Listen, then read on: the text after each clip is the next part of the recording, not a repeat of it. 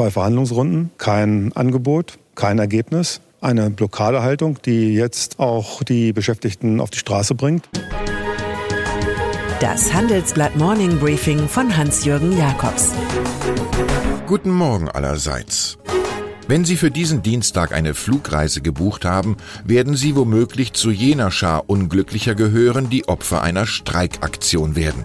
Da die Gewerkschaft Verdi die öffentlich Bediensteten an den Flughäfen Frankfurt, München, Köln und Bremen zur Arbeitsniederlegung aufgerufen hat, streicht die Lufthansa mehr als 800 Verbindungen, also jeden zweiten Flug. Der Kollateralschaden ist hoch und dürfte Verdi-Chef Frank Psirske zum Spaßverderber der Republik machen.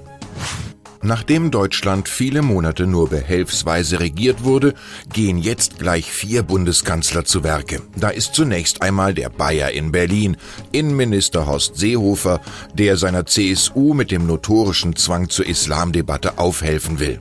Gefolgt von Jens Spahn, der sich direkt in eine für ihn viel gloriosere Zukunft beamt und als Wertunionist so eifrig Agenda-Setting, Hartz IV, Law and Order betreibt, dass man glatt seinen bescheidenen Ressortzuschnitt Gesundheit vergisst.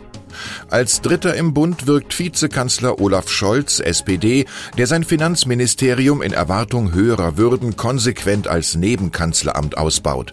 Und es gibt natürlich noch die in der Abendsonne ihrer Karriere zaudernde Angela Merkel, irgendwie verstummt bei so viel Kakophonie. In solchen Situationen helfen Befindlichkeitsrunden und ein Stuhlkreis weiter, weshalb das Kabinett heute und morgen im brandenburgischen Meseberg nach Eintracht sucht. Gesucht wird ein Arbeitsprogramm, Zeitplan inklusive, sowie auch die vielbeschworene Rahmenrichtlinienkompetenz.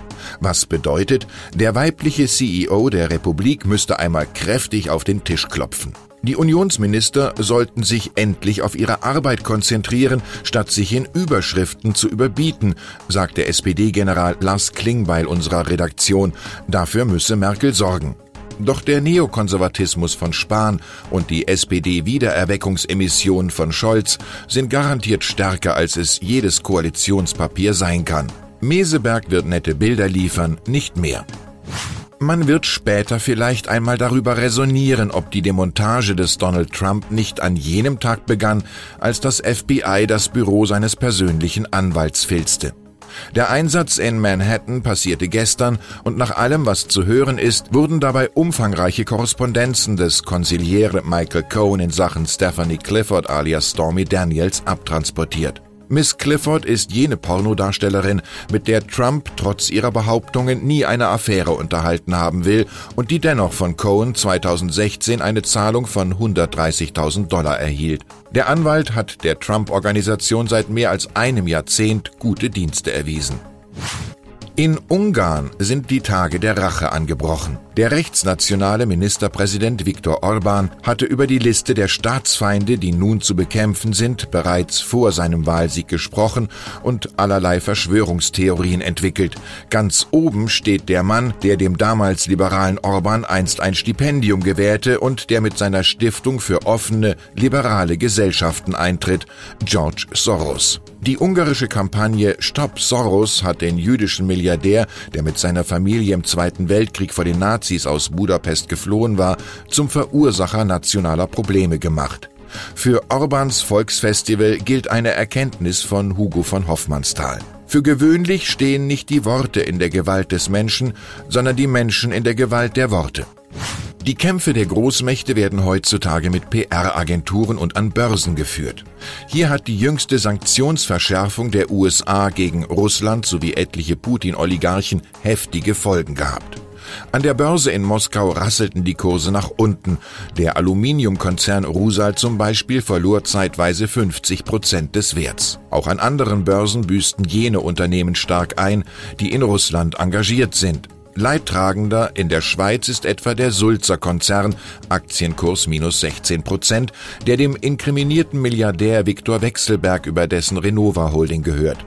Aus optischen Gründen soll Wechselbergs Anteil von nun 63 Prozent auf knapp 49 Prozent sinken. Sulzer selbst übernimmt das Paket.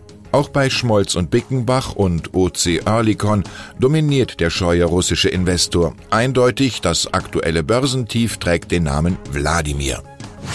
Chinesisches Kapital in Afrika, Südostasien, Osteuropa und vielen kapitalistischen Unternehmen, technologische Ansprüche durch Firmen wie Alibaba, der Dauerkonflikt mit den USA, kaum ein Tag vergeht, an dem die Rote Volksrepublik nicht in den Abendnachrichten auftaucht. Über die neue Supermacht redet Chefredakteur Sven Affüppe heute Abend im Handelsblatt Wirtschaftsclub in Düsseldorf mit Stefan Baron und Guangyan Yin Baron. Die beiden haben ein hilfreiches Buch vorgelegt, Die Chinesen Psychogramm einer Weltmacht. Es ist mir gelungen, zwei Karten für den Club zurückzulegen. Jakobs at morningbriefing.de. Wie immer, das Los entscheidet. Ich wünsche Ihnen, falls nötig, wonach sich die Deutsche Bank gemäß eigener Aussage so sehr sehnt, nach etwas mehr Jägermentalität. Es grüßt Sie herzlich Hans-Jürgen Jakobs.